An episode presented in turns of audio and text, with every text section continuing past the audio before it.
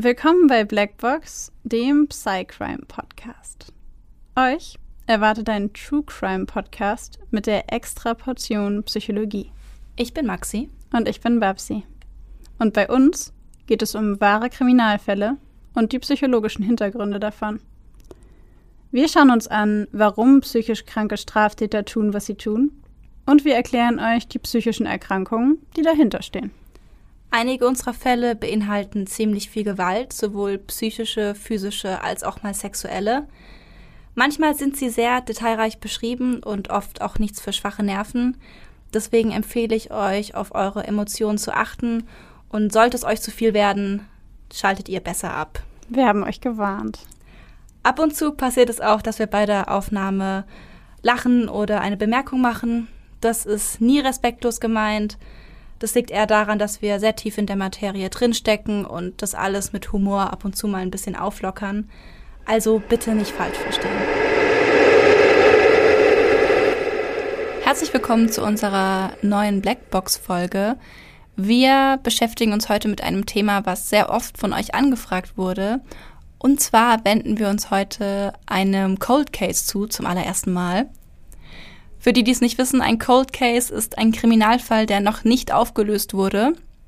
Und die, die sich unsere Folgen immer zuverlässig anhören, wissen, dass wir in der letzten Folge über das FBI und Profiling und Täterprofile gesprochen haben. Und dieses darin erworbene Wissen werden wir versuchen, heute auch auf den aktuellen Cold Case anzuwenden. Für diejenigen unter euch, die sich die letzte Folge nicht angehört haben, ihr könnt diese Folge trotzdem hören. Wir würden euch aber empfehlen, so als kleiner unterm Tisch quasi kurz mal eine Empfehlung ausgesprochen, die Folge davor doch anzuhören. Also nur für den Fall. Ihr dürft gerne jetzt pausieren und zurückspringen. Wir warten so lange. so, äh, nachdem nun alle wieder zurückgesprungen sind und dann hier wieder angefangen haben oder bei uns geblieben sind, würde ich sagen, kommen wir ein bisschen mehr zu dem Thema, mit dem wir uns heute beschäftigen werden. Bevor wir den Fall vorlesen und dann natürlich auch ähm, unser, ich würde mal sagen, Line-Profiling anwenden, ähm, möchte ich nochmal sagen, dass es keine Gewähr ist auf Vollständigkeit, auf Richtigkeit, auf ähm, Vollständigkeit, Richtigkeit. Was gibt's noch so? Ähm, ich. Perfekt. ich, ich glaube, es ist vollständig und richtig oder eben auch nicht. Ja, also, ich glaube auch. Auf jeden Fall. Wir wissen, dass wir keine Profiler sind. Wir sind Psychologen. Dennoch versuchen wir uns heute daran, aber wie gesagt, das heißt nicht, dass unser, dass wir kompletten Anspruch darauf erheben, dass unser Profil vollständig und perfekt ist und auf jeden Fall zutrifft. Uns interessiert auf jeden Fall, das sagen wir einfach jetzt schon mal, was ihr über den Fall denkt, den wir euch vorstellen werden und auch was ihr darin für Merkmale oder Dinge gesehen habt, die wir vielleicht auch gar nicht gesehen haben. Also wenn ihr noch Ideen habt zu dem Fall, die wir nicht angesprochen haben, schreibt uns sehr, sehr gerne auf Instagram. Da heißen wir Blackbox der Podcast, alles klein und zusammengeschrieben. Oder schreibt uns eine E-Mail auf blackboxderpodcast at gmail.com. Und äh, ja, ich würde vorschlagen, dann starten wir direkt ohne weitere Geschichten hier. Ich würde auch sagen, dann fang doch mal an. Donnerstag, der 26.03.1998. 7.30 Uhr morgens. Tristan Brübach wird von einem lauten Wecker aus dem Schlaf gerissen. Der blonde Junge setzt sich im Bett auf, reibt sich die Augen und steht mühsam auf, um mit schlurfenden Schritten ins Badezimmer zu gehen. Im Spiegel blickt ihm ein 13-jähriger schlanker Junge aus müden Augen entgegen. Nach einigen Spritzern Wasser jedoch sind seine Augen wach. Nun kann der Tag beginnen. Doch irgendetwas stimmt heute nicht. Tristan spürt Schmerzen im Rücken. Er beschließt, lieber einen Arzt aufzusuchen, als direkt in die Schule zu gehen. Mit seinen 13 Jahren kann er das natürlich nicht alleine entscheiden. Also ruft er seinen Vater auf der Arbeit an, um ihm von seinen Rückenschmerzen und dem Wunsch, zum Arzt zu gehen, zu berichten. Sein Vater Bernd Brübach ist von der Idee gar nicht begeistert und überredet seinen Sohn dazu, die Schule doch erst zu besuchen. Also macht Tristan sich doch auf den Weg. Er trifft wie immer seinen Freund Boris, der ihn wie jeden Tag zur Schule begleitet. Die beiden Freunde rauchen noch eine Zigarette zusammen, bevor um 9 Uhr der Unterricht losgeht. Doch auch dort werden die starken Schmerzen im Rücken nicht besser, weswegen Tristan in der Mittagspause seine Klassenlehrerin aufsucht und sich von ihr entschuldigen lässt. Als Grund für die Rückenschmerzen gibt er an, am Tag zuvor vom Baum gefallen zu sein. Um 13.30 Uhr verlässt er mit der Erlaubnis seiner Lehrerin die Schule in der festen Absicht, sich den Rücken untersuchen zu lassen. Er steigt in den Bus in Richtung Bahnhof Höchst, setzt sich wie immer in die hinterste Reihe und blickt aus dem Fenster. Um 13.45 Uhr kommt der Bus am Bahnhof Höchst an. Eine Sicherheitskamera zeichnet auf, wie Tristan in Begleitung eines großen, dunkelhaarigen Mannes den Bahnhof betritt und das Telefon, das sich dort befindet, nutzt. Wenig später sitzt er wieder alleine auf einer Bank im Nordbereich des Bahnhofs. Immer wieder sieht sich der Junge um. Es scheint, als würde er jemanden suchen, auf jemanden warten. Dann wechselt er die Seite des Bahnhofs, setzt sich auf der Südseite auf eine Bank und scheint auch dort ungeduldig wartend. Immer wieder blickt er sich suchend um. Doch diesmal ist er nicht die ganze Zeit alleine. Als eine ältere Frau mit einem kleinen Hund an der Bank vorbeiläuft, fragt der Jugendliche höflich, ob er den Hund streicheln dürfe. Als die Besitzerin dies bejaht, streicht Tristan immer wieder sanft über das glatte Fell des kleinen Tieres und kommt dabei mit der Frau ins Gespräch. Doch diese setzt ihren Spaziergang bald fort, und nach wenigen Minuten sitzt Tristan augenscheinlich wieder allein auf der Bank.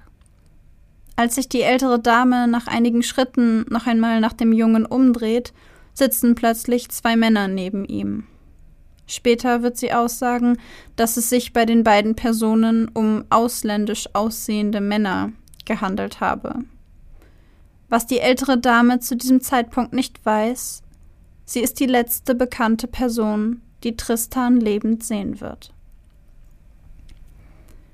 Einige Zeit später, um 15.20 Uhr, sind drei Jugendliche auf dem Weg zu einem Spielplatz auf der anderen Seite des Bahnhofs Frankfurt Höchst. Sie entscheiden, nicht den langen Weg über den Bahnhof zu gehen, sondern die Abkürzung durch die Unterführung zu nehmen, den Liederbachtunnel.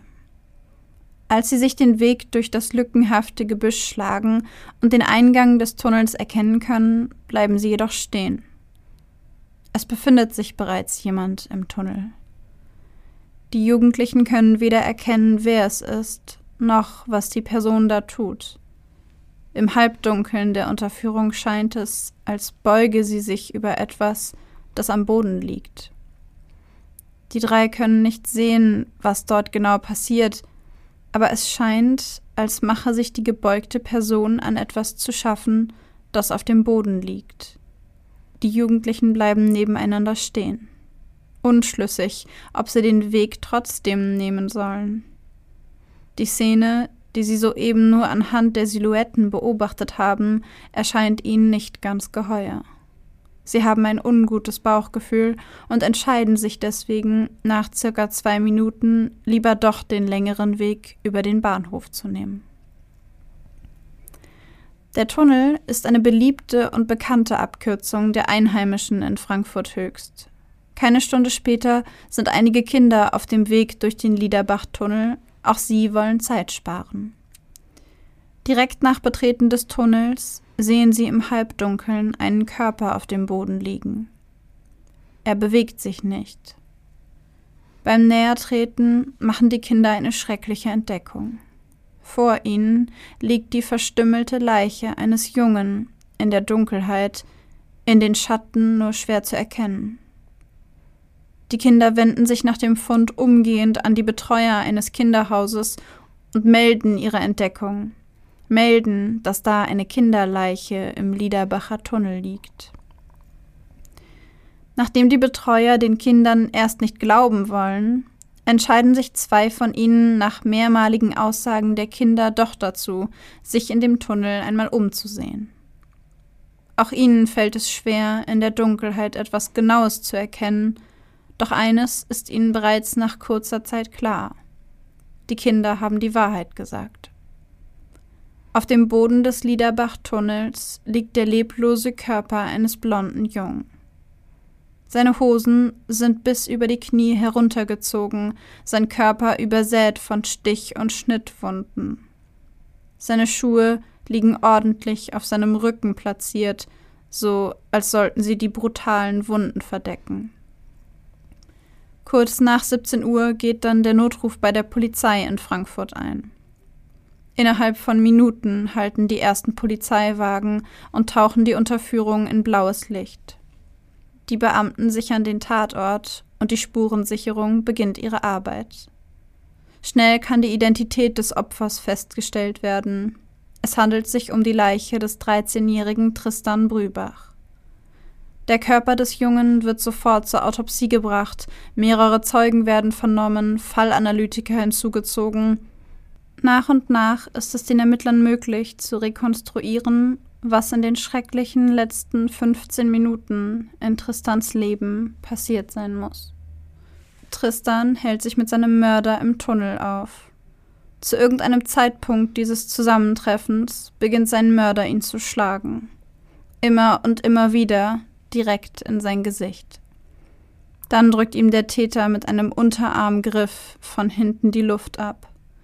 Tristan kann sich jedoch befreien und rennt los. Bei der panischen Flucht verliert er einen Schuh. Schließlich kann der Täter den 13-Jährigen jedoch wieder überwältigen. Er schneidet ihm mit einem bis zur Wirbelsäule tiefreichenden Schnitt die Kehle durch. Tristan ist beinahe sofort tot. Der Leichnam des Jungen ist zum Zeitpunkt des Fundes beinahe blutleer ohne dass dieses Blut in dem Tunnel gesichert werden kann. Daher vermuten die Ermittler, dass der Täter die Leiche in einen kleinen Bach gebracht hat, der neben dem Liederbach-Tunnel verläuft. Danach zieht der Angreifer den Körper wieder in den Tunnel zurück. Dort misshandelt er den toten Jungen, fügt der Leiche massive Schnittverletzungen zu. Tristans Körper ist gezeichnet von tiefen Schnitten, Hämatomen und Verstümmelungen, die sich über seinen Körper ziehen. Seine Hose wurde bis über die Knie heruntergezogen, ein tiefer Schnitt ist oberhalb des Schambeins des 13-Jährigen zu erkennen. Der Täter entfernt die Hoden des Jungen. Neben den Hoden fehlen große Teile Muskelfleisch an Gesäß und Rückseite. Die Leichenteile werden jedoch nicht gefunden.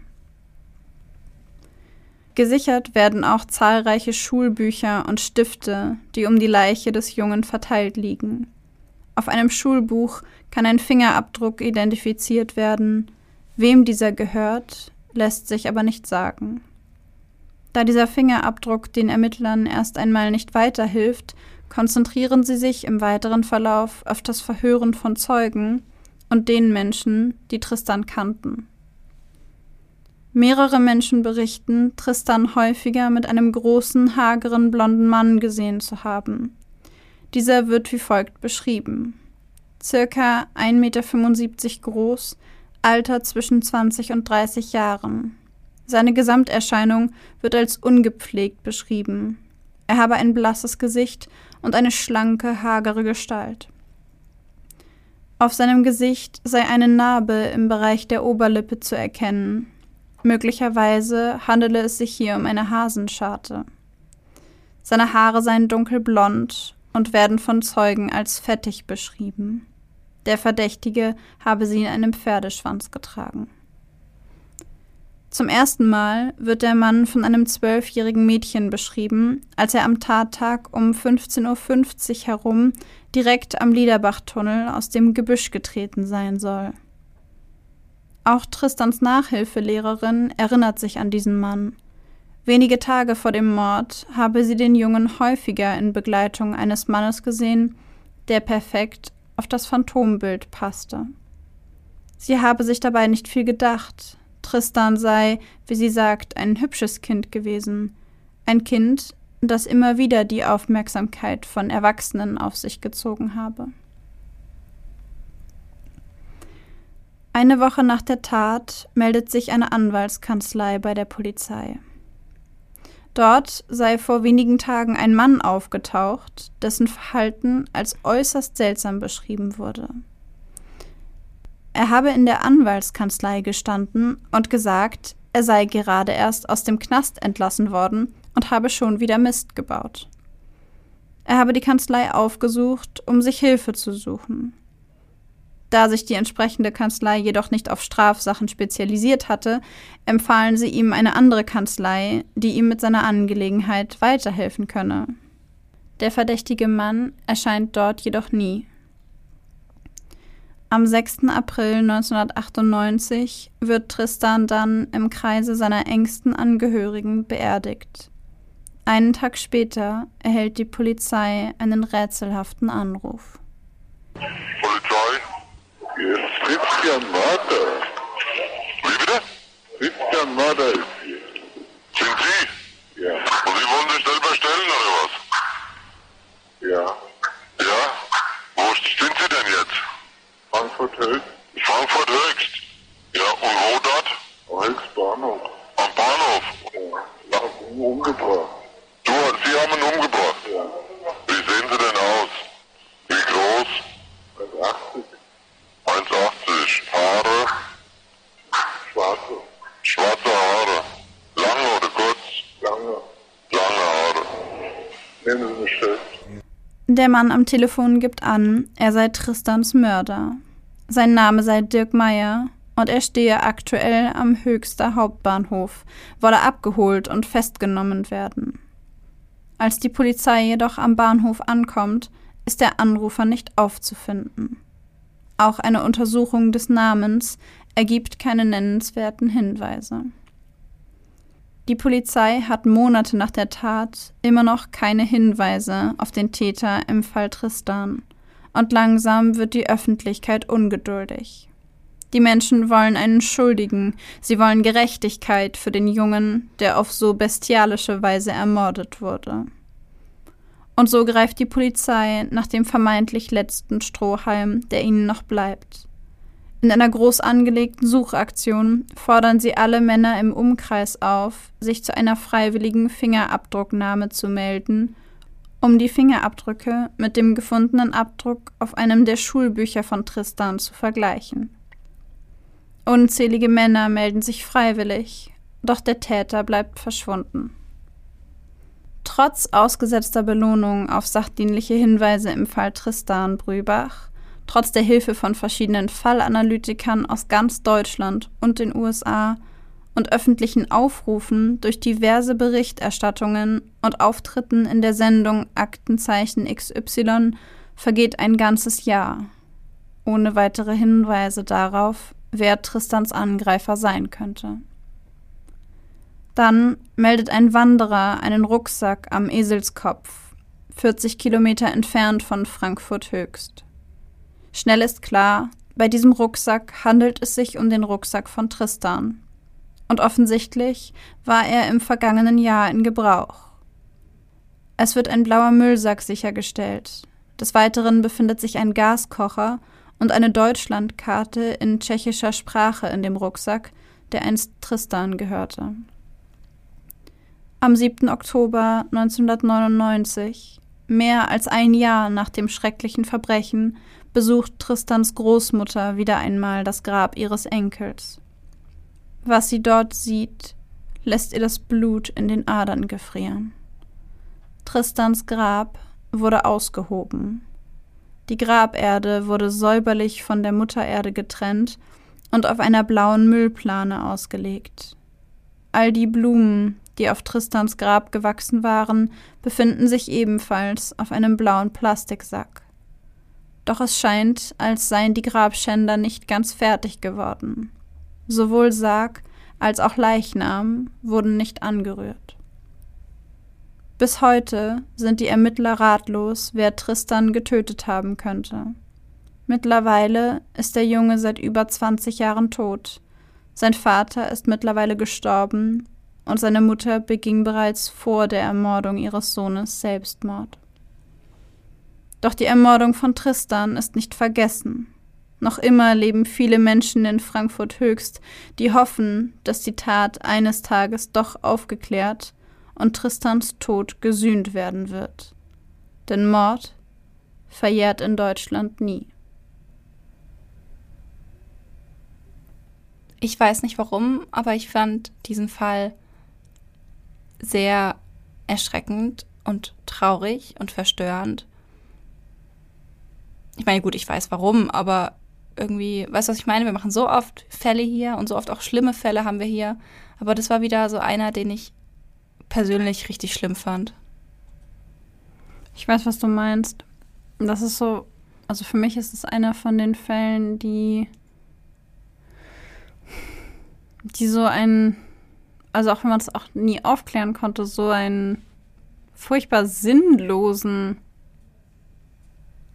also das lässt mich so verständnislos zurück. Warum? Ja. Wa warum? Ja, ich glaube, es liegt auch daran, dass man halt, eben nicht weiß, wer es ja, war. Absolut, aber auch diese Brutalität. Also wenn du jemanden töten willst, dann kannst du das auch weniger brutal machen. Ja. Also ich hoffe, es verstehen alle, wie ich das meine. Mhm. Es, das ist abartig brutal und der war 13. Ja. Also ich will mir gar nicht vorstellen, wie die letzten Minuten in seinem Leben gewesen sein müssen. Wir haben zwar gerade in dem Fall es geschildert, aber ich will es mir eigentlich nicht vorstellen. Was er für eine Angst gehabt haben muss. Ja, an was ich gerade auch denken muss, ist an den Vater, wenn er halt, wenn er erfährt, dass was mit seinem Sohn passiert ist. Oh, das ist auch sowas, woran ich bei den Fällen, glaube ich, immer so mit als was, als eine der ersten Dinge denken muss. An die Familie immer von den Opfern, das finde ich schon immer. Ja, vor allen Dingen, weil seine Frau ja Selbstmord begangen hat mhm. und Tristan dann auch getötet wird. Ja. Vor allen Dingen, wie furchtbar die Vorstellung, dass dein Sohn dich auf der Arbeit anruft und sagt, hey, kann ich zum Arzt gehen? Und du sagst, nein, bitte geh in die Schule und dein Sohn kommt nie wieder zurück. Das ist, das ist wirklich traurig. Ja. Was mir an dem Fall auch sehr, sehr stark aufgefallen ist, das ist natürlich kein Zufall, denn sonst hätten wir diesen Fall ja nicht ausgesucht für diese Folge. Aber was natürlich sehr, sehr stark auffällt, ist diese, also die Art und Weise, das habe ich vorhin schon so ein bisschen angeschnitten, wie Tristan getötet wurde und insbesondere was danach mit seiner Leiche gemacht worden ist. Und ja. auch diese ganze Geschichte, der Rucksack, das Grab, ähm, wenn das dieselbe Person gewesen ist, was wir natürlich nicht auf jeden Fall wissen. Aber das ist schon sehr auffällig. Voll. Also ich finde, ich finde es verwunderlich, dass da kein Täter gefunden wurde, weil das halt so eine spezielle Art einmal des Tötens und einmal von diesem Nachtatverhalten ist. Und wir, wir hatten es ja in der letzten Folge darüber, je spezieller die Tat ist, desto einfacher sollte eigentlich der Täter gefunden werden. Und hier war es halt einfach eine super spezielle Art des Tötens. Und trotzdem hat man, wann, genau, 98 hat man 20 Jahre später immer noch keine Ahnung, wer es war. Ja. Obwohl sich so viele Leute damit beschäftigt haben. Es gibt im Internet Unmengen an Foren, an Menschen, die alle möglichen Mini-Videobeweise auswerten und trotzdem. Es findet keine Ahnung. Raus. Ja. Ich meine, vielleicht lebt der Täter oder die Täter, vielleicht war es auch mehr als einer, gar nicht mehr in Deutschland. Vielleicht sind die gar nicht mehr in Europa oder ist der Täter gar nicht mehr in Europa. Vielleicht lebt er generell nicht mehr. Vielleicht, vielleicht ist er auch gestorben. Ja. Aber ich frage mich tatsächlich, das frage ich mich aber regelmäßig bei Cold Cases. Deswegen mhm. sind Cold Cases eigentlich auch nicht mein Favorit. äh, zumindest bei, äh, an sich so bei, bei so True Crime finde ich Cold Cases immer eine schwierige Geschichte. Hier finde ich super interessant, weil wir uns das so von der anderen Seite angucken, aber an sich finde ich das immer sehr frustrierend. Ich finde es immer sehr unbefriedigend. Ja, weil ich mich dann auch frage, irgendwo auf dieser Welt lebt möglicherweise noch jemand, der diese Tat und diesen Fall besser kennt als jeder andere, weil die Person diejenige ist, die es getan hat. Hm. Und dieser Mensch lebt damit. Und das ist für mich, das lässt mich immer ein wenig, das irritiert mich. Hm. Ich weiß nicht, wie ich es anders sagen soll. Es irritiert mich. Die Vorstellung irritiert mich. Ich weiß, was du meinst. Mir gibt es immer so ein Gefühl von nicht abgeschlossen. Ja. Mir gibt es immer so ein Gefühl von so ein offenes Ende und ähm, ich mag offene Enden nicht. Hm. Und vor allem bei sowas mag ich es nicht.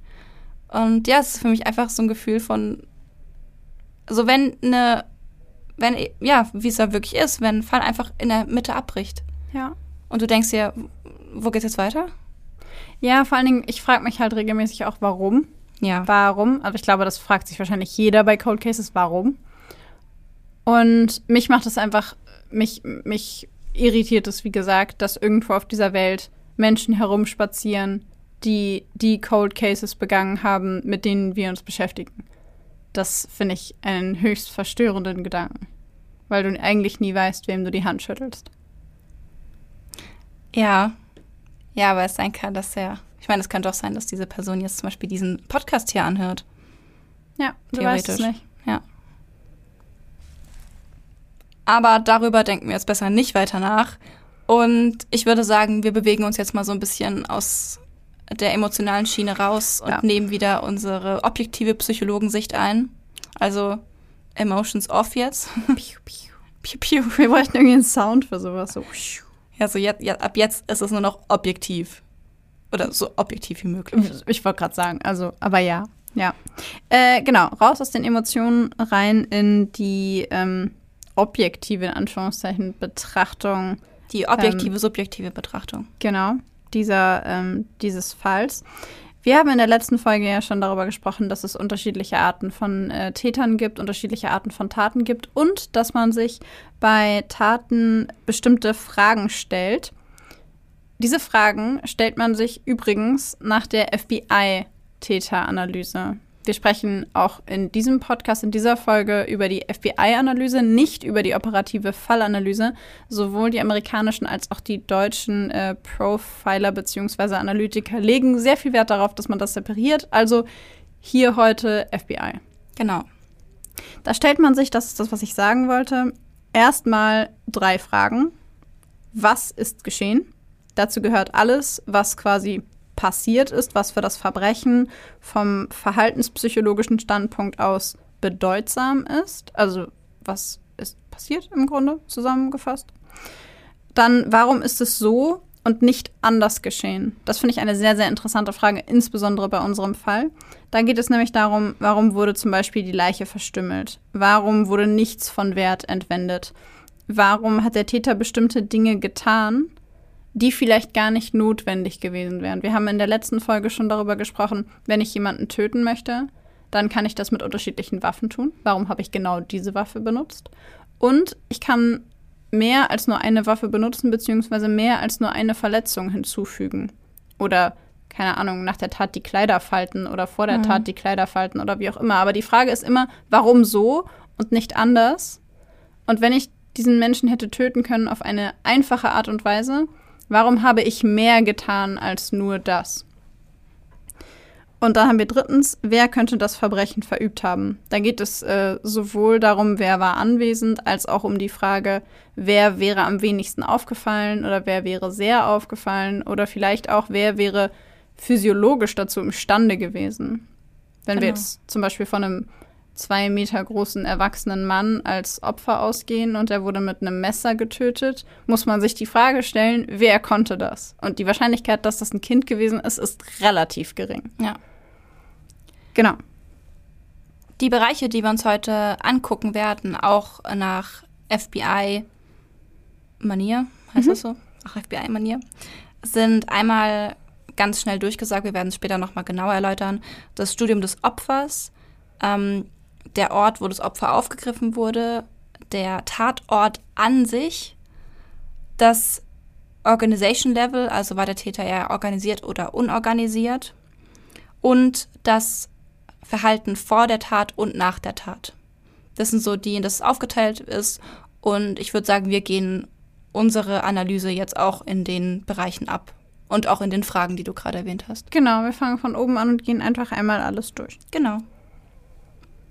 Dann würde ich sagen, fangen wir doch einfach mit der ersten Frage an. Was ist geschehen, beziehungsweise welche verhaltenspsychologischen Auffälligkeiten haben wir oder was ist generell eigentlich auffällig an dem Fall? Vielleicht wäre es ganz smart, sich mal anzugucken, was fällt uns denn daran auf? Ja. Also das Erste, was mir aufgefallen ist, ist die Tatsache, dass Tristan mit 13 Jahren Rückenschmerzen hat. Finde ich persönlich ungewöhnlich. Sehr ungewöhnlich.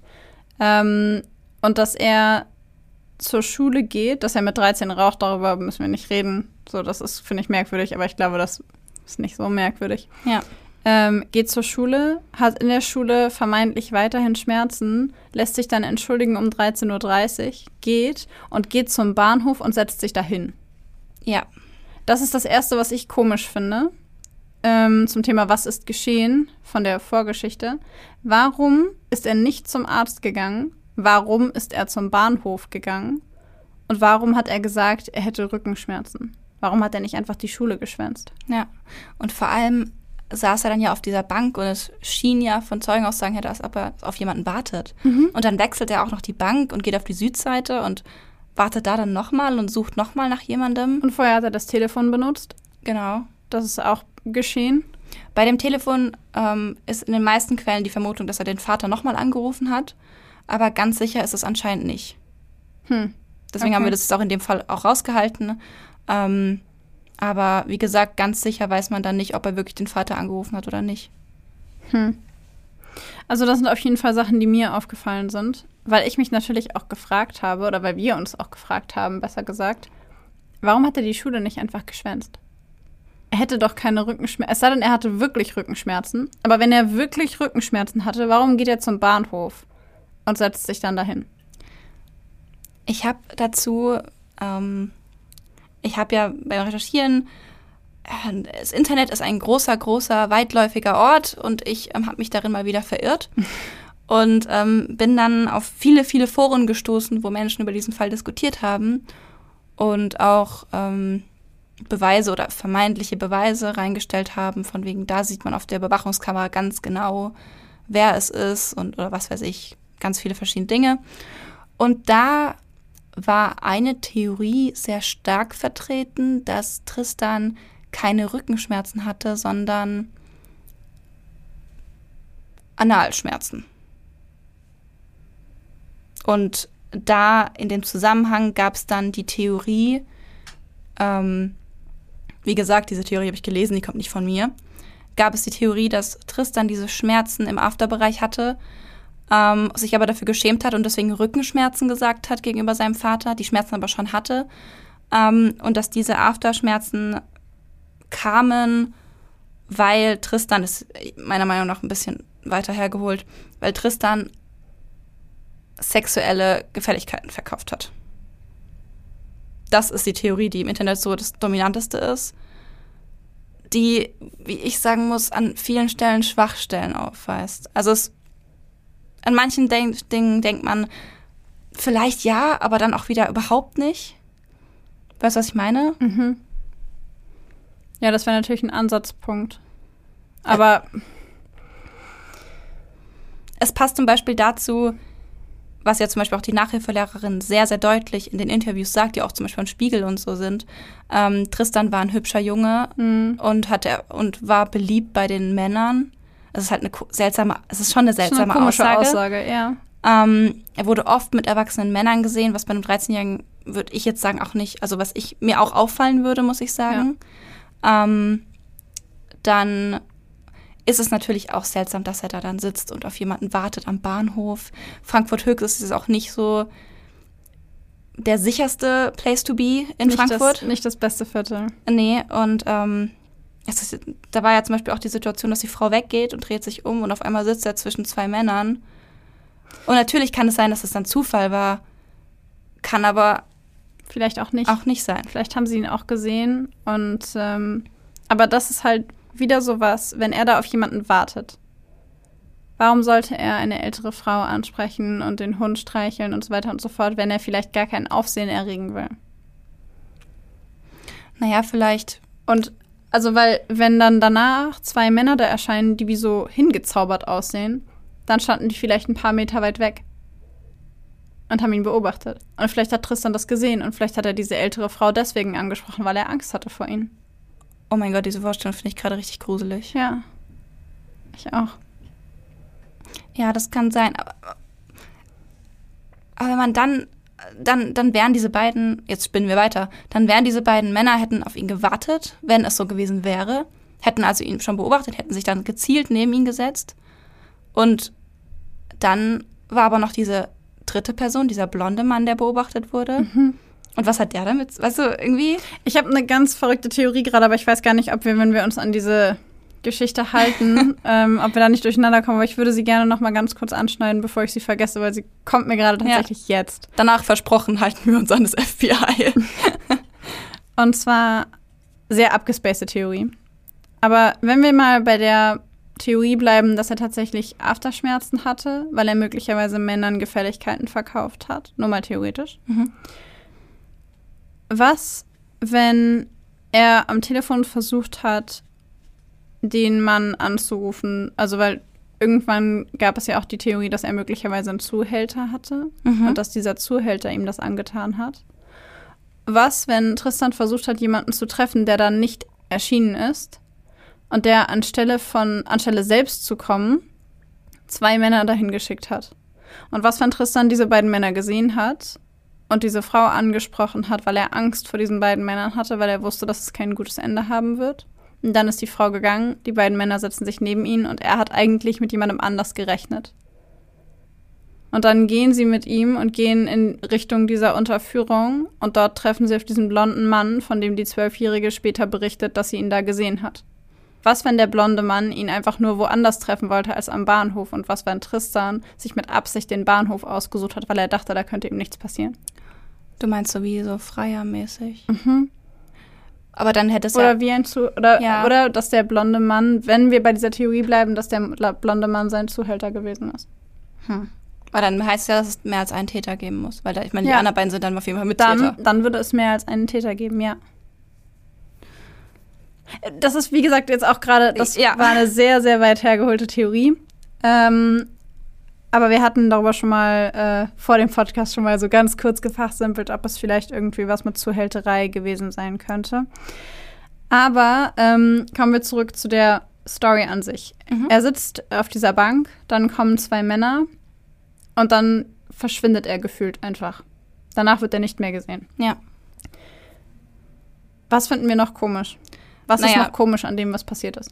Auf jeden Fall diese Brutalität, mit der der Täter vorgegangen ist, also diese Art, wie er ihn getötet hat. Ich meine, ich würde sagen, es war sogar vielleicht fast schon Overkill. Also nicht vielleicht fast schon. Ich meine, das ist die Art der Tötung. So viele Stichwunden und Kehle durchschneiden war ja, oder noch verstümmeln, war alles nicht notwendig, um den Tod von Tristan zu erzielen. Ja, stimmt schon. Und dann natürlich das ist wahrscheinlich allen aufgefallen, das ähm, Verhalten vom Täter, nachdem Tristan tot war, dieses Ausbluten und dann das Verstümmeln. Und was mir auch sehr aufgefallen ist, ist, dass die Schuhe dann auf dem ähm, Rücken von Tristan platziert wurden. Ja, ja, ja. Ja, ich fand das, das ähm, Auswaschen, die Leiche ausbluten zu lassen im Fluss, also in diesem Fluss nebenbei und sie dann sauber, also diese Mühe, sie sauber wieder rauszuholen, ähm, um sie dann wieder in diesen Tunnel zu bringen. Auf jeden Fall super ungewöhnlich. Ja. Danach kam, kam ja noch dieser Anruf, hm. ähm, von dem man natürlich nicht weiß, ob es der Täter war oder nicht. Genauso wie der Mann, der in der Anwaltskanzlei aufgetaucht ist, von dem man nicht weiß, ob es der Täter war oder nicht. Genau. Das war jetzt zwar auch dieser blonde Mann, aber wir wissen ja nicht, also ich meine, klar, dieser blonde Mann ist das Phantombild und wurde von einigen Menschen in der Nähe vom Tatort gesehen und auch mit Tristan gesehen, aber man kann halt auch nicht mit Sicherheit sagen, dass er auf jeden Fall der Täter ist. Nee, aber was man sich fragen kann, ist, wenn er mit Tristan gesehen wurde, warum er sich nicht gemeldet hat, nachdem Tristan gestorben ist. Das kann man sich dann natürlich fragen, ja. Ja. Genauso wie bei den beiden Männern, die ihn im Bahnhof äh, die bei ihm im Bahnhof rechts und links neben ihm saßen, ja. denn die müssen ihn gesehen haben. Sie saßen ja neben ihm. Ja, auf jeden Fall. Und dann, ein Jahr später, wurde das Grab ausgehoben. Das finde ich richtig creepy. Und das finde ich extrem auffällig. Also, ja, wenn wir davon ausgehen, dass das alles derselbe Täter gewesen ist, ist das, sind das auf jeden Fall alles Sachen, die, die, die sehr interessant sind und potenziell vielleicht auch bedeutsam sind.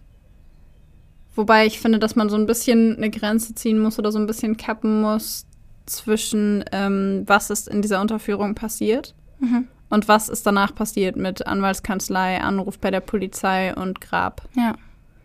Ähm, weil man da halt, also da ist die Wahrscheinlichkeit halt einfach höher, dass es nicht dieselbe Person war und dass die Personen, die dafür verantwortlich sind, mit der Tat am Ende gar nichts zu tun hatten. Eben. Da würde ich, glaube ich, gerne eine, irgendwie eine Grenze ziehen und sagen, wir gucken Mhm. uns das eine und das andere an. Ähm, aber genau, das ist ja im Grunde zusammenfassend, dass es passiert und das ist auffällig daran. Und ähm, was die Frage, die mich extrem umtreibt bei diesem Fall, ist, warum so und nicht anders? Warum genau so? Das ist ja auch die Frage, die wir uns jetzt als nächstes stellen. Genau. Also, was denkst du, warum wurde Tristans Leiche verstümmelt? Warum wurden die Hoden entfernt? Warum, warum wurde Muskelfleisch entnommen und mitgenommen? Also die erste Frage, die ich mir gestellt habe, war tatsächlich, warum hat er ihm so oft ins Gesicht geschlagen? Mhm. Du kannst jemanden auch anders, in Anführungszeichen, unschädlich machen. Du musst ihm nicht ins Gesicht schlagen. Du kannst ihm auch den Arm brechen oder sowas. Oder keine Ahnung, du kannst auf seinen Körper eintreten. Keine Also versteht mich jetzt nicht falsch, aber es gibt viele Möglichkeiten, jemanden unschädlich zu machen. Ich muss ihm nicht ins Gesicht schlagen mehrfach. Und das ist so die erste Frage, die ich mir gestellt habe. War das vom Täter, weil das relativ einfach ist? Weil das schnell geht, wenn du jemandem ähm, mit dem, also ins Gesicht schlägst? Aber wenn wir von, also wenn wir von Effizienz oder Effektivität ausgehen würden, wäre es effektiver gewesen, ihm einmal, ihn einmal halb bewusstlos zu schlagen und dann zu, auf ihn einzutreten oder sowas. Das ist einfacher in Anführungszeichen. Ja. Also habe ich mir die Frage gestellt, warum genau so? Warum hat er ihn mehrfach ins Gesicht geschlagen? Und ähm, wenn man das in den Kontext einbettet von dem, was er mit Tristan danach gemacht hat und auch mit dem, insbesondere mit dem, was er mit seiner Leiche gemacht hat, spricht das für mich eher gegen eine, also eher für eine extreme Wut. Das hatte nichts, in meinen Augen, nichts mit Effizienz zu tun, sondern da war jemand wahnsinnig wütend. Ja. Was, was ich mich gefragt habe, also ich habe auch dieses, mit, dass es sehr emotional ist, diese Tat. Also es ist Mhm. nichts aus der Distanz, es ist nichts emotionslos, nicht, nichts, ich sag mal in Anführungszeichen, Kaltes. Es Ja. ist, da sind Emotionen dabei, finde ich, also sehe ich darin. Ähm, und ich habe mich dann gefragt, dass es für mich irgendwie logisch wäre, wenn das, wie es ja auch die Vermutung ist, kein Unbekannter war. Dass es, dass es da eine Beziehung gab, dass es wie so eine Art Beziehungstat ist. Ähm, weil ich es weil ich's einfach schwer vorstellbar ist, dass man so eine Wut gegenüber jemandem empfindet, den man nicht kennt. Klar, da kann man natürlich sowas sagen, wie zum Beispiel im Beispiel Ed Kemper, der die Wut auf seine Mutter, auf seine Opfer verschoben hat und die Opfer dann Fremde waren. Ähm, aber das ist natürlich ein Einzelfall. Also ich würde jetzt nicht das generalisieren, dass das bei den meisten so ist, weil tatsächlich bei den meisten, die meisten Tötungen sind tatsächlich Beziehungstötungen, Beziehungstaten. Was ja auch für eine Beziehungstat sprechen würde, ist die Tatsache, und gegen Ed Kemper sprechen würde, oder Ed Kemper ähnliche Zustände, ist ja die Tatsache, dass es in, im, im Umfeld oder auch in, in Deutschland, soweit ich weiß, zumindest keinen vergleichbaren Fall gegeben hat. Genau. Das heißt, es gab keinen Fall, bei dem ein ähnlich altes Opfer auf eine ähnliche Art und Weise getötet wurde, bei dem die Umstände ähnlich waren, etc. etc. Und davon zu sprechen, dass jemand in einem einzigen Fall seine Wut an jemandem anders ausgelassen hat und danach nie wieder, halte ich für relativ unwahrscheinlich. Eben, denke ich auch. Also es kam ja auch oft die Frage auf, warum hat er es nicht nochmal gemacht? Warum gibt es keinen vergleichbaren Fall? Ja. Und das wäre halt die Erklärung dafür. Spricht für eine Beziehungstat Ja. auf jeden Fall. Was ich auch finde, was sehr, sehr stark dafür spricht, ist die Art oder die, die Auswahl des Tat, also des Tatmessers, des, ähm, des Tatmessers. Der Tatwaffe? Der Tatwaffe, ja. Mhm. Die Auswahl der Tatwaffe. Ähm, wir haben schon ein paar Mal darüber gesprochen, jemanden zu erschießen ist von der vom Aufwand, von der emotionalen Belastung für beide Seiten, sowohl für den Mörder oder den Tötenden als auch für das Opfer, eine komplett andere Geschichte. Jemanden auf Distanz zu erschießen geht sehr viel schneller. Du drückst ein, du richtest die Hand hoch, drückst einmal den Abzug und wenn du triffst, dann war's das. Bei einem Messer sieht das Ganze anders aus. Bei einem Messer musst du mehrfach auf jemanden, es sei denn, du triffst direkt das Herz, die Wahrscheinlichkeit ist aber relativ gering, musst du mehrfach drauf einstechen. Du machst dir die Hände schmutzig, weil überall alles voller Blut ist. Es ist insgesamt eine eher für den Täter eher unsaubere Art, jemanden zu töten, weil er sich, ähm, also weil er mit hoher Wahrscheinlichkeit Blut an der Kleidung und an den Händen und vielleicht auch im Gesicht haben wird und er mit Gegenwehr des Opfers rechnen muss. Das heißt, es besteht auch die Möglichkeit, dass es fehlschlägt, dass das Opfer sich entfernen kann, dass das Opfer sich wehren kann. Und ähm, jemanden mit bloßen Händen zu töten, also jemanden die Luft abzudrücken, jemanden zu erwürgen, ähm, mit bloßen Händen anzufassen oder auch jemanden tot zu prügeln, hat ähm, eine ganz andere, also eine ganz andere emotionale Geschichte und auch eine ganz andere Nähe-Distanz. Es also hat was Persönliches. Ja, es ist ja. eine ganz andere Nähe-Distanz-Geschichte. Voll. Und deswegen glaube ich auch, dass die Tatwaffe auch für in doppelter Hinsicht für eine Beziehungstat, welcher Art auch immer spricht, dadurch, dass er Tristan oder sie, vielleicht war es auch eine Frau, erst gewürgt hat mit dem Arm, bis er fast bewusstlos geworden ist und er sich dann befreien konnte und dann mit einem Messer auf ihn losgeht. Und das sind zwei sehr nahe, sehr persönliche Arten, jemanden zu töten. Ja. Denkst du, es war eine Sexualtat? Gute Frage. Ähm, ehrlich gesagt glaube ich das nicht. Ich glaube es nicht, weil ich weil ich glaube, wenn es was mit Trieb zu tun hätte, wenn die Art und Weise, jemanden zu töten, für den Täter eine sexuelle Befriedigung gehabt hätte, wäre die Wahrscheinlichkeit sehr hoch, dass es vergleichbare Taten nochmal gegeben hätte. Und wenn es in diesem einen einzigen Fall eine Triebtat bzw. eine Sexualstraftat, also Sexualstraftat, ein, ein Tötungsdelikt in Verbindung mit Sexualstraftat gewesen wäre, dann hätte man irgendwelche Spuren gefunden.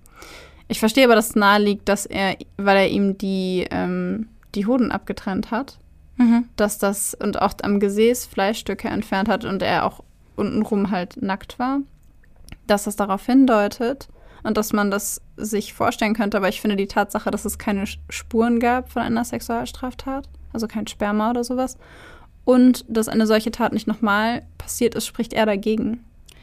Was denkst ich du? Ich glaube tatsächlich, ich bin eher für, dass es so ist, ähm, weil natürlich es gibt keine Spuren. Das ist erstmal so, dass man da erstmal nicht dran denkt, aber das Entfernen von Hoden und das und dieses Runterziehen und auch dieses ihn liegen lassen mit runtergezogener Hose, ähm, hat in meinem Kopf direkt Sexualstraftat geschrien.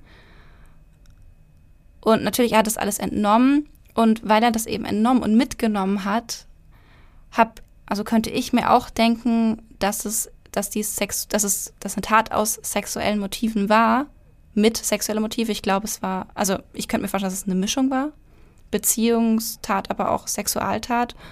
Ähm, und dass aber dass die sexuellen Handlungen daran vielleicht erst im Nachhinein stattgefunden haben, im Zusammenhang mit eben den, in Anführungszeichen, Trophäen, die der Täter da mitgenommen hat. Weil ich weiß nicht, ob du dich, oh, du erinnerst dich ganz safe dran.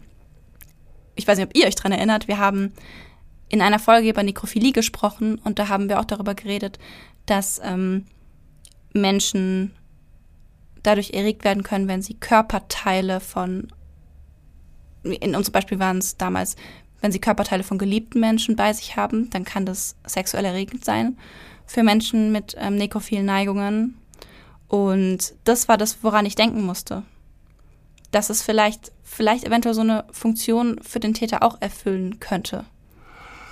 Ich habe tatsächlich eher an, bei den Dingen, die du genannt hast, an Demütigung gedacht jemanden mit heruntergelassener Hose liegen zu lassen, ihm Teile seines, seines äh, Gesäßes rauszuschneiden, ihm die Hoden abzutrennen. Ich meine, ähm, Hoden sind an sich erstmal ein Zeichen für, für Potenz, für Männlichkeit, für was auch immer. Mhm. Ähm, er hat ihm ja nicht den Penis abgeschnitten, sondern nur die Hoden, er hat ihn kastriert. Ähm, was für mich Stimmt sich eher anhört wie Macht, Dominanz ähm, für, für Demütigen. Jemanden demütigen, jemanden entmännlichen, in Anführungszeichen. Ähm, ihn wie ein Tier, weil das da, daran musste ich krass denken, als er ihm, also als, als die, als es, als es ähm, hieß, dass er ihn getötet hat mit einem Stich, also einem Schnitt, einem Kehlenschnitt, der bis zur äh, Wirbelsäule durchgeht, also bis ganz nach hinten durch, hat ihn fast geköpft, wenn man so will, ähm, musste ich an das Schachern denken von Tieren. Auch das Ausbluten. Und das Ausbluten, das im, im, im Fluss ausbluten lassen, hat für mich etwas sehr, sehr Entmenschlichendes und etwas sehr, sehr Demütigendes. Da hast du auch wieder recht. Ja. Und man weiß nicht, ob die ähm, Teile des Körpers mitgenommen wurden, aber ob der Täter vielleicht sie auch einfach nur entsorgt hat. Und er hat sie mitgenommen, damit sie auf keinen Fall irgendjemand bekommt, der mit Tristan zu tun hat, nicht mal die Polizei. Weil er sich vielleicht damit noch mächtiger gefühlt hat. Hm. So. Ja, das macht auf jeden Fall Sinn. I, so see, so ein, I see your point auf jeden Fall. Wie so ein bisschen wie ein Stück von dir gehört mir und meine, deine Männlichkeit in Anführungszeichen gehört auch mir. Die nehme ich mit. Ja. Das ist meins. Also ich muss sagen, ich bin da bei dir. Hm. Ich finde, das macht sehr viel Sinn gerade. Und die nächste Frage, die sich mir jetzt aufdrängt, ist, wie oder was muss da passiert sein, dass jemand so eine unglaubliche Wut auf einen 13-jährigen Jungen hat? Dass er sowas tut. Und das ist die Frage. Das ist die Frage. Und das ist wieder dasselbe, warum so und warum nicht anders. Und ich überlege halt die ganze Zeit, ob in der Art und Weise, diesen Jungen zu töten, wie so eine Botschaft drin steckt. Weil im Grunde ist es ja immer, wenn Täter etwas mehr als das machen, was sie machen müssten, hat das immer irgendeinen Grund. Und die Frage ist, warum trennt er ihm die Hoden ab? Nicht notwendig. Warum hat er sein komplettes Blut quasi ähm, ausgespült? Warum hat er ihm nach dem Tod, also postmortem, so viele Stichverletzungen zugefügt? Wofür? Was, was, was hatte das für, ein, für einen Sinn? Was hatte das für einen Hintergrund? Ähm, was kann passiert sein, damit du danach eine so, in Anführungszeichen, symbolische Tat begehst und jemanden nicht, in Anführungszeichen, einfach nur umbringst? Und da finde ich, hat Sexualität auf jeden Fall irgendwas damit zu tun oder zumindest eine Form von Kränkung vielleicht auch. Ja, also ich muss sagen, ich würde das, das Motiv Sexualität nicht ausschließen. Mhm. Ich könnte mir vorstellen, dass das was, schon was damit zu tun hat. Mhm. Aber ich glaube gerade, dass es doch vielleicht eine kleinere Rolle gespielt hat und dass dieses Beziehung und dieses Emotionale im Vordergrund stand und dass das Hauptding, also dieses Hauptgrund war für die Art des Tötens, aber dass Sexualität trotzdem irgendwie dabei war, weil ich, ich irgendwie diesen Gedanken kriege ich nicht weg, dass es doch irgendwie da war. Ja. Ich, ich habe gerade so einen ganz verrückten Gedanken. Ähm, Teile ihn mit uns. Wenn wir mal versuchen, uns das vorzustellen, vielleicht kommen wir dann näher dran. Wenn, wenn man versucht, sich vorzustellen, ähm, ich treffe einen 13-jährigen Jungen in einer Unterführung. Habe ich ihn dahin gebracht? Habe ich mich mit ihm da verabredet? Wird er von jemandem gebracht? Kommt er freiwillig und ich weiß, dass er dahin kommen wird? In deiner Theorie von vorhin wäre er gebracht worden von zwei Menschen und du weißt, dass er, dass er gebracht wird. Ich weiß also auf jeden Fall, dass diese Person dahin kommt. Mhm. Ob er jetzt gebracht wird oder ob er da hinkommt, weil seine Zigaretten da irgendwo versteckt sind, mhm. ist egal. Aber ich weiß, er kommt. Und die Frage ist, was, also was genau passiert in meinem Kopf, wenn ich jemanden erst schlage? Dann versuch, dann, dann würge ich ihn mit der Hand und versuche noch mehr die Kontrolle zu bekommen. Und dann haut derjenige ab. Was, wenn das gar nicht geplant war? Was, wenn, wenn diese ganze Tat begonnen hat mit dem Versuch, ihm eine Lektion für was auch immer zu erteilen? Und das, was diese Person so wütend gemacht hat, war die Tatsache, dass Tristan versucht hat, abzuhauen. Also, was ich, was ich mir ja gerade denke, das ist vielleicht auch jetzt echt weit hergeholt, aber irgendwie kommt in meinen Kopf gerade so Bilder wie so von Drogenhandel. Weißt du, diese, ich, ich habe so diese Serie von Pablo Escobar und so geguckt und ähm, immer wenn es um Drogen ging, in, also es ist ja auch tatsächlich so, dass da unglaublich viel Gewalt im Spiel ist bei ähm, diesem Handel. Und da musste ich gerade dran denken, mit Lektionen erteilen und dann auch das Viertel und ja, diese, diese Ecke, wo es wirklich zwielichtig zugeht, wo auch andere Männer, die zu der Zeit in Tristans Alter waren, berichtet haben, wie sie auf der, wie sie auf der Bahnhoftoilette von Männern angesprochen wurden und nach Nacktbildern gefragt haben und sowas. Hm. Dass es irgendwie mir nicht abwegig erscheint, dass auch Drogen in diesem Viertel eine Rolle gespielt haben. Ja. Und da muss ich jetzt gerade denken, wo du meintest, vielleicht sollte es eine Lektion sein. Vielleicht war er irgendwie in sowas verwickelt und hat was verloren, hat was selbst genommen, keine Ahnung. Vielleicht hat er sich irgendwie, vielleicht hat er sich irgendwie, durch irgendwas hat er jemanden furchtbar wütend auf sich gemacht.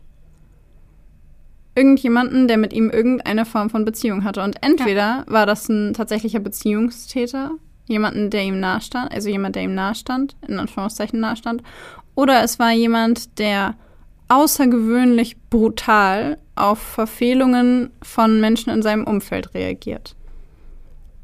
Weil ich, ich werde dieses Gefühl nicht los. Du, du schneidest jemandem doch nicht die komplette Kehle auf und tränkst ihn in den Fluss, wenn er schon tot ist, um das auszuspülen. Allein der Gedanke ist so dermaßen absurd, wenn ich, wenn ich wütend auf jemanden bin, das eine Beziehungstat ist. Das muss doch jemand gewesen sein, der sich damit auskennt. Das muss doch jemand gewesen sein, der das schon mal gemacht hat. Aber wenn es jemand gewesen ist, der schon mal gemacht hat, warum gibt es dann keine ähnliche Tat irgendwo? Aber vielleicht gibt es die. Ich meine, vielleicht nicht genau so. Aber dass jemandem die Kehle durchgeschnitten wird bis auf die, auf die Wirbelsäule, ist ja etwas, das schon passiert. Hm. Und ich frage mich halt, was, wenn das am Anfang nur nur in Anführungszeichen eine Bestrafung werden sollte für irgendetwas, für irgendeine Form von Verfehlung, die Tristan vermeintlich begangen haben soll. Und es dann eskaliert ist, weil Tristan sich dagegen aufgelehnt hat. Weil er versucht hat zu fliehen, vielleicht hat er Angst bekommen, vielleicht hat er versucht abzuhauen, vielleicht hat er versucht, der Sache zu entgehen, hat gedacht, er könnte es auf friedliche Art und Weise klären, gemerkt, er kommt da nicht mehr raus. Und in dem Moment ist bei der anderen Person die Sicherung durchgebrannt. Was ich mich dann aber halt frage, ist, wenn eine Sicherung durchbrennt, macht man dann so viel hinten dran mit dem Ausbluten, mit dem gut äh, verstümmeln kann ich dann oder einstechen, ja, aber das Ausbluten, so ist es dann nicht irgendwie, wenn es was Ungeplantes war und was aus dem aus Impulsivität, Impulsivität heraus war, machst du dir dann die Mühe danach, dich noch so lange mit der Leiche zu beschäftigen? Ja, das ist ein guter Punkt. Das ist ein guter Punkt. Was er dafür spricht, dass es zumindest bis zu einem gewissen Grad geplant war. Ja. Was mir auch gerade einfällt, ist, ähm, ich habe ja vorhin erwähnt, dass ich diesen Punkt, dass die Schuhe auf dem Körper von Tristan standen, sehr auffällig fand. Ähm, und er lag ja auch äh, auf Bauchseite da mit dem Gesicht nach unten.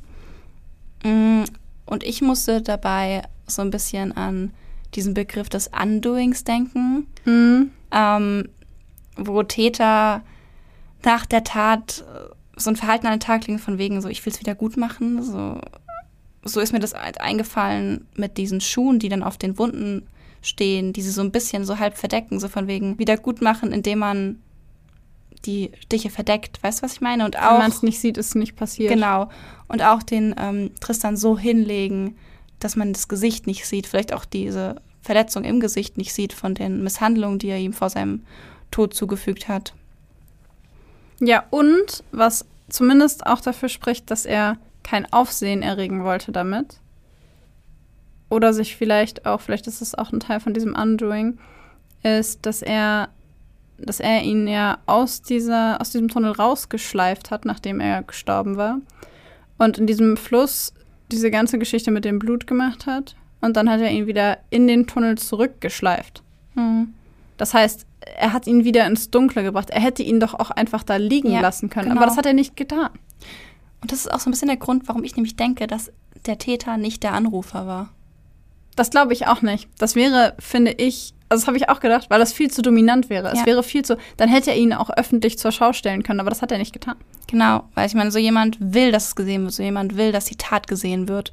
Und dann haben wir da aber einen Täter, der ihn im Schatten versteckt, der den Kopf nach unten tut und versucht, seine Schnittwunden mit seinen Schuhen zu bedecken. Es passt ja. nicht zusammen. Ja, auf der anderen Seite, ähm, wobei, nee, was auch dafür sprechen würde, ist, dass es doch, wenn ich mich richtig erinnere, auch so aussah, als hätte der Täter versucht, ihm seine Hose wieder hochzuziehen. Genau, ja. Das heißt, noch mehr der Versuch, das Ganze zu beschönigen, in Anführungszeichen, es rückgängig zu machen, damit er es selber nicht sehen muss. Ja. Aber was, ich, ich verstehe immer noch nicht den Sinn von, das, von diesem Ausbluten lassen. Ich verstehe den Sinn nicht. Den verstehe ich auch nicht. Vielleicht, weil er das nicht ertragen konnte, den Gedanken oder die, die Idee, dass auf dem Boden, wenn du jemanden, jemandem die Hoden abschneidest, dann blutet das ja extrem stark. Selbst wenn die Person schon tot ist. Und vielleicht hatte das auch was damit zu tun. Vielleicht. Ich muss gerade daran denken, dass man. Das, ist vielleicht auch ein weit hergeholter Vergleich, aber Menschen gehen in den Supermarkt und kaufen Fleisch und sie finden das appetitlich und da liegt kein Blut drin. Wenn sie aber in den Schlachthof gehen würden und das ganze Blut sehen würden, würden sie es, würden viele Menschen reagieren darauf, es gibt ja solche Videos im Internet ja, ähm, reagieren darauf eher aversiv und ähm, abgeschreckt. Und da habe ich mich gefragt, ob dieses Ausbluten vielleicht die für ihn empfundene Grausamkeit davon abschwächt. Weißt du, was ich meine? Dass wenn mhm. kein Blut fließt, dass es ihm dann weniger grausam vorkommt. Das finde ich eine gute, also eine interessante Theorie. Man könnte sich nämlich da auch die Frage stellen, ob er das gemacht hat. Er hat ja die Leiche auch so im Dunkeln und so, dass sie keiner sieht, mit dem Gesicht nach unten und so. Ob es vielleicht entweder, weil er weil das für ihn die Grausamkeit geringer gemacht hat oder weil er nicht wollte, dass irgendjemand anders außer Tristan für das leiden muss, was auch immer Tristan in seinen Augen getan hat. Dass niemand, der Tristan findet, sich so sehr erschreckt. Weißt du, was ich meine? Dass der Anblick von außen für die Person, die die Leiche von diesem Jungen finden wird, nicht so furchtbar ist, wie sie es gewesen wäre. Mit Blut, meinst du? Ja. Hm, vielleicht, ja. Weil immerhin hat er ihn da liegen lassen. Er wusste also, dass er gefunden wird. Er hätte ja. ihn auch irgendwo vergraben können oder ins Gebüsch tun, aber das hat er nicht. Ja. Er hat sogar die, die Verletzungen bedeckt. Vielleicht hat er es für sich selbst getan, dieses Undoing, was du schon gesagt hast. Und vielleicht auch damit es, damit er selber sich nicht so grausam fühlt. Vielleicht aber auch damit niemand das ganze Ausmaß davon komplett sehen muss. Vielleicht. Es würde auf jeden Fall darauf hindeuten, also jetzt in unserer Theorie, dass es für ihn die Grausamkeit sowohl für sich selbst als auch vielleicht für andere schmälert. Ja. Das finde ich spannend, das habe ich vorher nicht im Kopf gehabt, muss ich sagen. Das kam mir gerade erst im Gespräch. Ja, ist auf jeden Fall eine mega interessante Theorie. Ja. Bevor wir uns jetzt der Frage zuwenden, wer das Verbrechen verübt haben könnte, obwohl wir es ja schon jetzt ein bisschen ähm, besprochen haben, würden wir uns jetzt zuerst mal an die Profiling-Bereiche wenden und uns da angucken, was uns dazu spontan einfällt. Was fällt dir denn ein äh, zu dem zu der Auswahl des Opfers, die der Täter da getroffen hat? Was sagt das über ihn aus? Also er hat sich völlig egal, ob geplant oder nicht geplant, ein minderjähriges Opfer ausgesucht, relativ jung, 13 Jahre alt. Ähm, offensichtlich zumindest von Schilderungen hübsch. Mhm. Ähm, die Frage ist bei 13-jährigen Jungen immer Sexualstraftat, ja oder nein?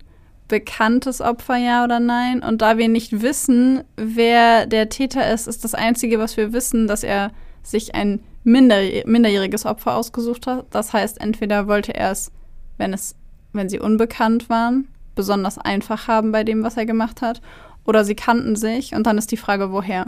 Ja. Das wäre auch das, was mir dazu einfallen würde, ehrlich gesagt. Weil sonst wissen wir ja nicht viel. Ja. Was fällt dir denn ein? Gut, da können wir jetzt auch nicht so viel sagen zu dem Ort, wo er das Opfer auf oder wo er Tristan aufgegriffen hat. Also ich finde schon, dass man ein bisschen was über die Location sagen kann. Ähm, ich meine, selbst in Frankfurt Höchst, also nicht Frankfurt Zentral, ist der Bahnhof ja immer noch eine tendenziell eher auffälligere Location, also eher belebter. Ja, natürlich. Und er hat quasi vor den Augen oder eben nicht vor den Augen, aber unter der Nase von sehr, sehr vielen Leuten ein paar ähm, ja, ein paar Steinwürfe entfernt quasi, in diesem, äh, in diesem Tunnel diese Tat begangen. Und er hat sie im Dunkeln begangen und heimlich, aber gleichzeitig streng genommen am helllichten Tag. Ja. Was mir bei der, bei der, beim Ort aufgefallen ist, so rum, ist, dass ich habe mir im Internet einmal angeschaut, wie dieser ähm, Tunnel aussieht, wo er liegt genau und wie das außenrum aussieht und habe mir auch Schilderungen ange, an, äh, durchgelesen. Und da ist es sehr offensichtlich, dass der Täter diesen Tunnel gekannt haben muss.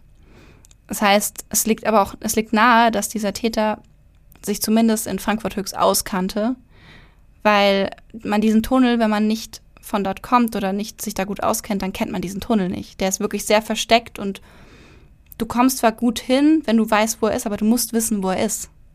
Und diese ganzen Kinder oder Jugendlichen, die da halt vorbeikommen, die wissen ganz genau, dass da eine Unterführung ist und die wissen ganz genau, dass eine Abkürzung ist.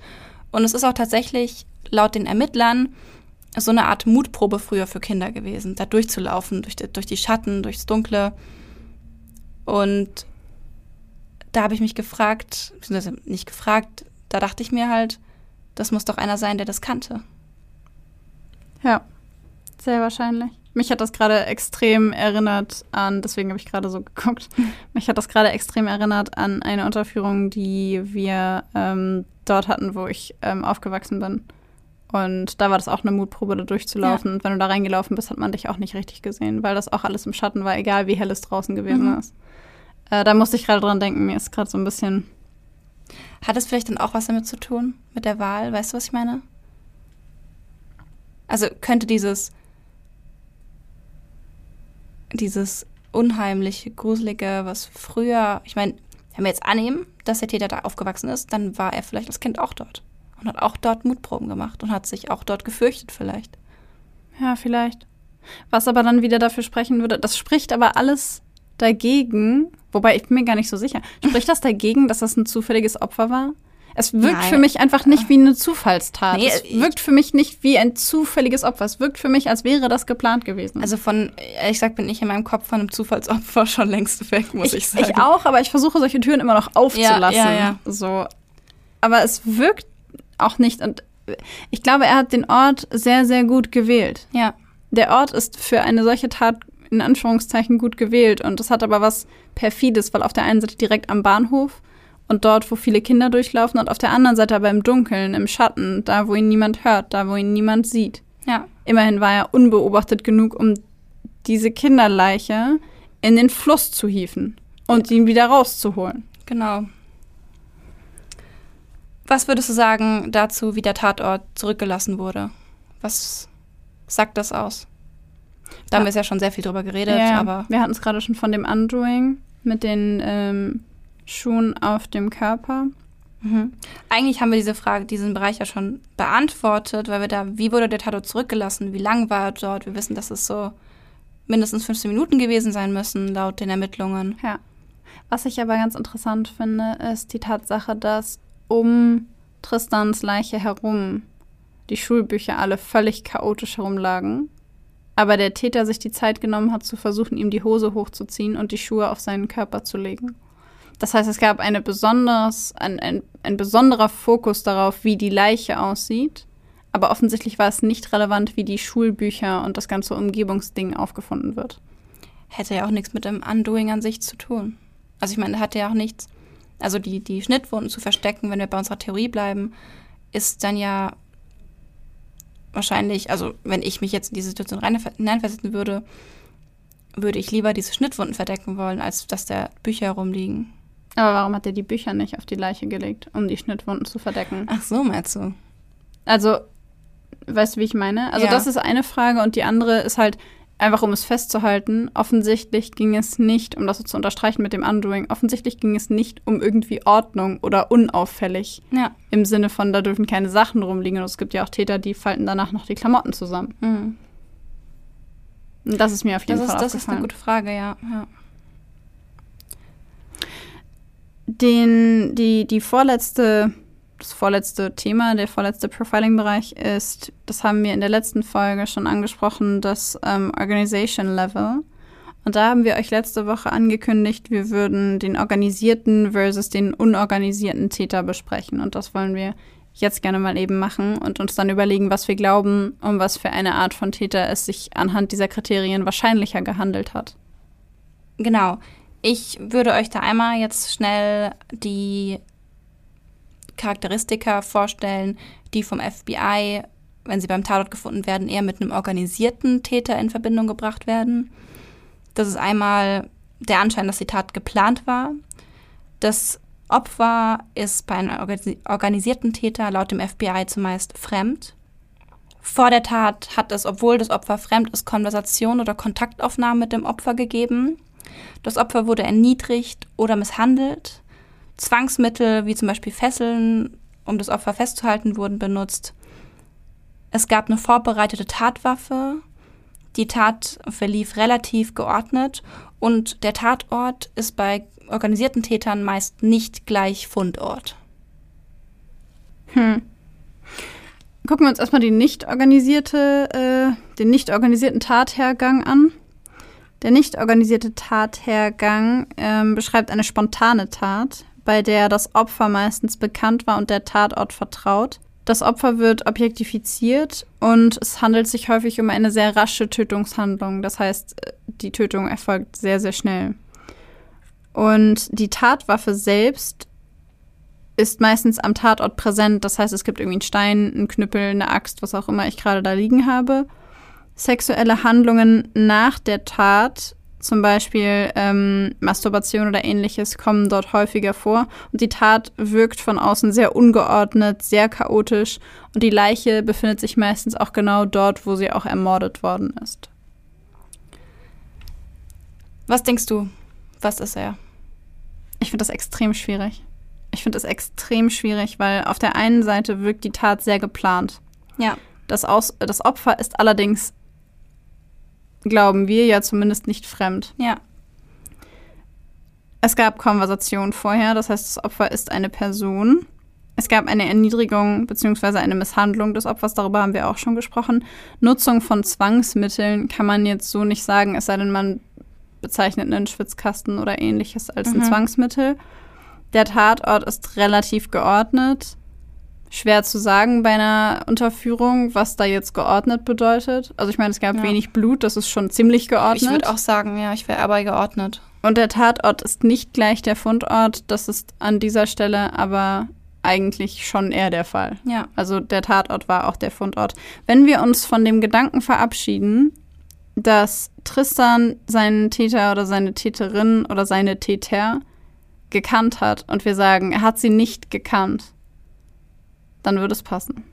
Aber es macht ja. keinen Sinn, dass er sie nicht gekannt ja, nee. hat, weil es überhaupt kein Motiv und nichts gibt und auch keine Wiederholungen von solchen Taten. Ich würde tatsächlich sagen, dass es, also es gibt laut dem FBI auch Mischtypen. Natürlich gibt es ja immer, ne? Wer nicht in eins oder ins andere passt, der ist dann Mischtyp. Ähm, was ehrlich gesagt für mich gerade sehr unbefriedigend ist, muss ich sagen, weil das jetzt auch wieder kein weißt du, was ich meine, kein Ergebnis gibt gerade. Schon wieder nicht. Schon ja. wieder nicht. Ja. Wäre es zum Beispiel jetzt der nicht organisierte Täter, dann hätten wir jetzt ein Täterprofil laut dem FBI, was wir anwenden könnten, dann wäre der Täter eher jemand mit der unterdurchschnittlichen Intelligenz, er wäre sozial eher nicht angepasst, wäre alleinlebend, ähm, hätte kein Interesse an dem Medio-Echo, hätte danach signifikante Verhaltensveränderungen laut dem FBI, wäre er der organisierte Täter, dann wäre jemand, der eher überdurchschnittlich intelligent wäre, der eine sozial, hohe soziale Kompetenz hat, eine, vielleicht eine sexuelle Partnerschaft hat, der das Medienecho sehr aufmerksam beobachtet und nach der Tat zumeist die Region verlässt, wo es passiert ist. Und so aber haben wir nichts von beidem. Wir können nicht sagen, weil wir wissen nicht, was wo reinpasst. Ja, was mich irgendwie wieder dazu bringt, dass ich denke, dadurch, dass es so ein Mischtyp ist, ich komme einfach nicht von dem Gedanken weg, dass das jemand gewesen ist, mit dem er irgendwelche Geschäfte gemacht hat. Ja. Jemand, der nicht das erste Mal getötet hat und jemand, der nicht das erste Mal jemanden bestraft hat, in Anführungszeichen, für irgendeine Form von vermeintlichem Vergehen. Ich, ich werde das Gefühl einfach nicht los, anhand dieser, anhand der Art dieses ganzen Tathergangs, dass das jemand gewesen ist, mit dem er das ein oder andere, wie auch immer geartete Geschäft gemacht hat. Hm, ja, ich, ich, ich weiß, was du meinst. Ich bin da auch eher in der Ecke, muss ich sagen. Haben wir irgendwas zu sagen oder eine Vermutung darüber, wie sich der Täter vor oder nach der Tat verhalten hat? Da wir nicht wissen, ob der blonde Mann der Täter ist oder ob die beiden Männer die Täter sind oder ob es am Ende des Tages jemand komplett anderes ist, eher schwierig. Alles, was wir wissen, ist ja die Tatsache, dass er ihn komplett, also das Blut komplett ähm, aus seinem Körper gespült hat, dass er danach die Wunden versteckt hat, dass er versucht hat, ihm die Hose hochzuziehen, dass er ihn fast in so eine schlafende Position gelegt hat. Aber das sind halt alles Sachen, die wir schon, schon besprochen haben, so als, als ähm, ja, im Grunde als, als Kennzeichen. Ja. Was, was mich so verwirrt, ist die Tatsache, dass das niemand mitbekommen hat. Ja. Also ich meine, wenn du mit jemandem, Entschuldigung für diese jetzt sehr grafische Ausführung, aber wenn du jemandem ein Messer in die Kehle rammst und du ziehst das bis nach hinten durch, bis zur Wirbelsäule und ziehst einmal über den ganzen Hals, das blutet doch wie sonst was. Der muss doch komplett voll gewesen sein mit Blut. Wie kann das niemand gesehen haben? Ja, das habe ich mir nämlich auch gedacht. Und auch, dass er ihn, dass er ihn in dem, in dem Bach hat ausbluten lassen, da muss er auch nass geworden sein. Also Ja. Blut und Wasser müsste an ihm dran gewesen sein. Und das ist auch das, was ich nicht verstehe. Das spricht so sehr für organisiert. Das spricht dafür, dass jemand da gewesen ist, dass jemand vorbereitet war darauf, dass das passieren würde, dass jemand einen Müllsack dabei hatte und die Klamotten rein und neue Klamotten gegeben und jetzt hier nichts wie weg und wir hauen ab und Ich finde, es wirkt auf mich auch ein bisschen wie mehr Täter. Also mehr als ein Täter. ja. Es wirkt auf jeden Fall geplant. Ich, ich weiß, ich darf nicht sowas sagen, wie ich bin mir sicher, aber es wirkt unfassbar geplant auf mich. Was ich aber auch sagen muss, ist, dass ähm, natürlich, wenn es ein organisierter Täter war, es kann natürlich auch sein, dass ein paar Elemente drin sind, die jetzt eher zu dem unorganisierten Täter zählen würden. Das kann natürlich auch mal passieren. Ähm, ist ja nicht so, dass es nur das sein darf oder nur das. Ähm, ich bin tatsächlich aber auch der Meinung, dass ich würde ihn, ich glaube, insgesamt vielleicht doch eher in den organisierten Tätertypus einbinden. Auf jeden Fall. Weißt du auch warum? Ich habe da gerade Hm. noch mal drüber nachgedacht. Er erfüllt von dem nicht organisierten Täter original ein einziges Kriterium und das ist, die Leiche wurde am Tatort gefunden. Das war's. Das stimmt. Und der Tatort Ah, war und das sehr Opfer bekannt nach unserer Okay, und das Theorie. Opfer, ja genau, das Opfer Aber war sonst sind bekannt. alle beim anderen. aber alles, genau, alle sind beim organisierten Täter und die Leiche war zwar am Tatort, aber der Tatort war sehr smart ausgesucht. Ja. Und ähm, von daher, ich bin tendenziell beim organisierten Täter und ich bin auch tendenziell der Meinung, dass diese Tat geplant war Mhm. und dass es irgendeine, und das ist das Einzige, was auch noch nicht zutrifft, es war keine fremde Person. Er hat sich keine Ja. fremde Person, die beiden kannten sich. Das glaube ich auch. Und ich, das bringt mich so ein bisschen in ähm, das organisierte Verbrechen, Ja. Wo Taten, solche Taten, insbesondere Tötungsdelikte und Morde, sehr, sehr geplant stattfinden, sehr, sehr strukturiert stattfinden, sehr, sehr sauber in Anführungszeichen stattfinden. Und es sich aber nicht um eine fremde Person handelt. Ja. Und eben bei solchen organisierten Taten ist es ja auch nicht ganz abwegig zu denken, dass er mehr als ein Täter Ja, ähm, handelt. auf jeden Fall. Was ich immer noch nicht verstehe, sind die Dinge, die danach passiert sind. Das nehmen wir mal den Anruf beim, beim Polizisten, bei der Polizei raus. Das kann auch ein Trittbrettfahrer gewesen das sein. ich schon. Und die Geschichte beim Anwalt, das kann auch irgendwie, vielleicht war das auch der blonde Mann, vielleicht hatte der damit aber gar nichts zu tun, hat das gesehen, war irgendwie verwirrt, hat die Leiche gefunden, hat es nicht erzählt. Du weißt es nicht. Aber was ich extrem merkwürdig finde, ist, dass ein Jahr später sein Grab ausgehoben wird. Und das ist etwas, das für, auf mich wieder nach irgendwas Rituellem, also nicht, nicht Satanismus oder sowas, Mhm. davon rede ich gar nicht, aber nach etwas, das sieht so sehr nach etwas aus, wo jemand so sehr sicher gehen will, dass, dass diese Person auch im Tode quasi keine Ruhe findet. Ja. Und da stellt sich, mich, stellt sich für mich wieder die Frage, der ist 13 Jahre alt. Wen zur Hölle hat der getroffen? Wem Voll. ist der begegnet? Ja. Gut, dann würden wir uns jetzt zum Abschluss dieser Folge der Frage zuwenden, wer könnte es gewesen sein? Was glaubst du denn? Also nach dem allem, was wir jetzt heute so besprochen haben, würde ich sagen, war es jemand, der ihn kannte. Es war jemand, der organisiert war, der vielleicht nicht alleine war. Und ich, ja, wie du schon gesagt hast, dieses, diese Idee von diesem organisierten Verbrechen, dass es halt in so einer Blase passiert ist, wo organisierte Verbrechen stattfinden, erscheint für mich auch sinnvoll in dem Zusammenhang, wie wir es jetzt heute besprochen haben, muss ich sagen. Andererseits ist das auch wieder dieses, dieses, dieses danach, dieses Undoing und, und ausbluten lassen, wenn wir unserer Theorie glauben, dann eben deswegen, weil es die Grausamkeit für den Täter verringert hat und dann wird es wieder nicht zusammenpassen. Ja. Ich habe auch gerade darüber nachgedacht, dass ich damit auch nicht ganz glücklich bin, weil dieser Junge war 13. Der war 13. Was konnte er wissen, das jemanden so wahnsinnig gemacht hat, dass das passieren musste? Also ich glaube ehrlich gesagt, dass in diesen in diesem Metier das Alter die Täter nicht abschreckt. Ja, aber diese Wut, diese wahnsinnige, ja. das erscheint mir so überdimensional. Total. Aber vielleicht ist es auch eine Mischung, vielleicht ist es deswegen auch ein Mischtyp. Vielleicht war das jemand aus der aus dem organisierten Verbrechen, der ihm eine Lektion erteilen wollte. Und das ist furchtbar nach hinten losgegangen. Aber das mit dem Lektion erteilen ist dann auch wieder so, warum dieser ganze Aufwand dahinter? Aber vielleicht gab es gar nicht so viel Aufwand dahinter. Vielleicht war das auch eine Kurzschlussreaktion in Anführungszeichen. Vielleicht wollte er ihm eine Lektion erteilen, hat ihn geschlagen oder der Täter, die Täterin, wer auch immer, hat ihn geschlagen hat ihn in den Schwitzkasten genommen. Tristan hat versucht abzuhauen. Der Täter ist komplett oder die Täterin ist komplett ausgeflippt. Und vielleicht ist das jemand, der tatsächlich in einem Bereich arbeitet, in dem er vielleicht als Schlachter oder Schlachterin arbeitet, mhm. möglicherweise Halal schlachtet mhm. ähm, und deswegen sich mit dem Schachern auskennt. Und vielleicht ist das der erste Gedanke gewesen, die, die, den die Person hatte. Wie sorge ich dafür, dass das so wenig Leute wie möglich mitbekommen, ja. dass das so lange wie möglich un unentdeckt bleibt? Ja. Das könnte sein, ja. Das spricht zwar für jemanden, der sehr, sehr rational denkt, selbst in den panischsten Situationen, aber auch solche Menschen soll es geben. Also gibt es bestimmt. Ja. Wir halten fest, wir wissen es nicht. Das ist so unbefriedigend. Ja. Wir auch wir können nicht abschließend sagen, habe ich ehrlich gesagt aber auch nicht erwartet am Anfang der Folge, dass wir da jetzt das perfekte Treterprofil hinkriegen.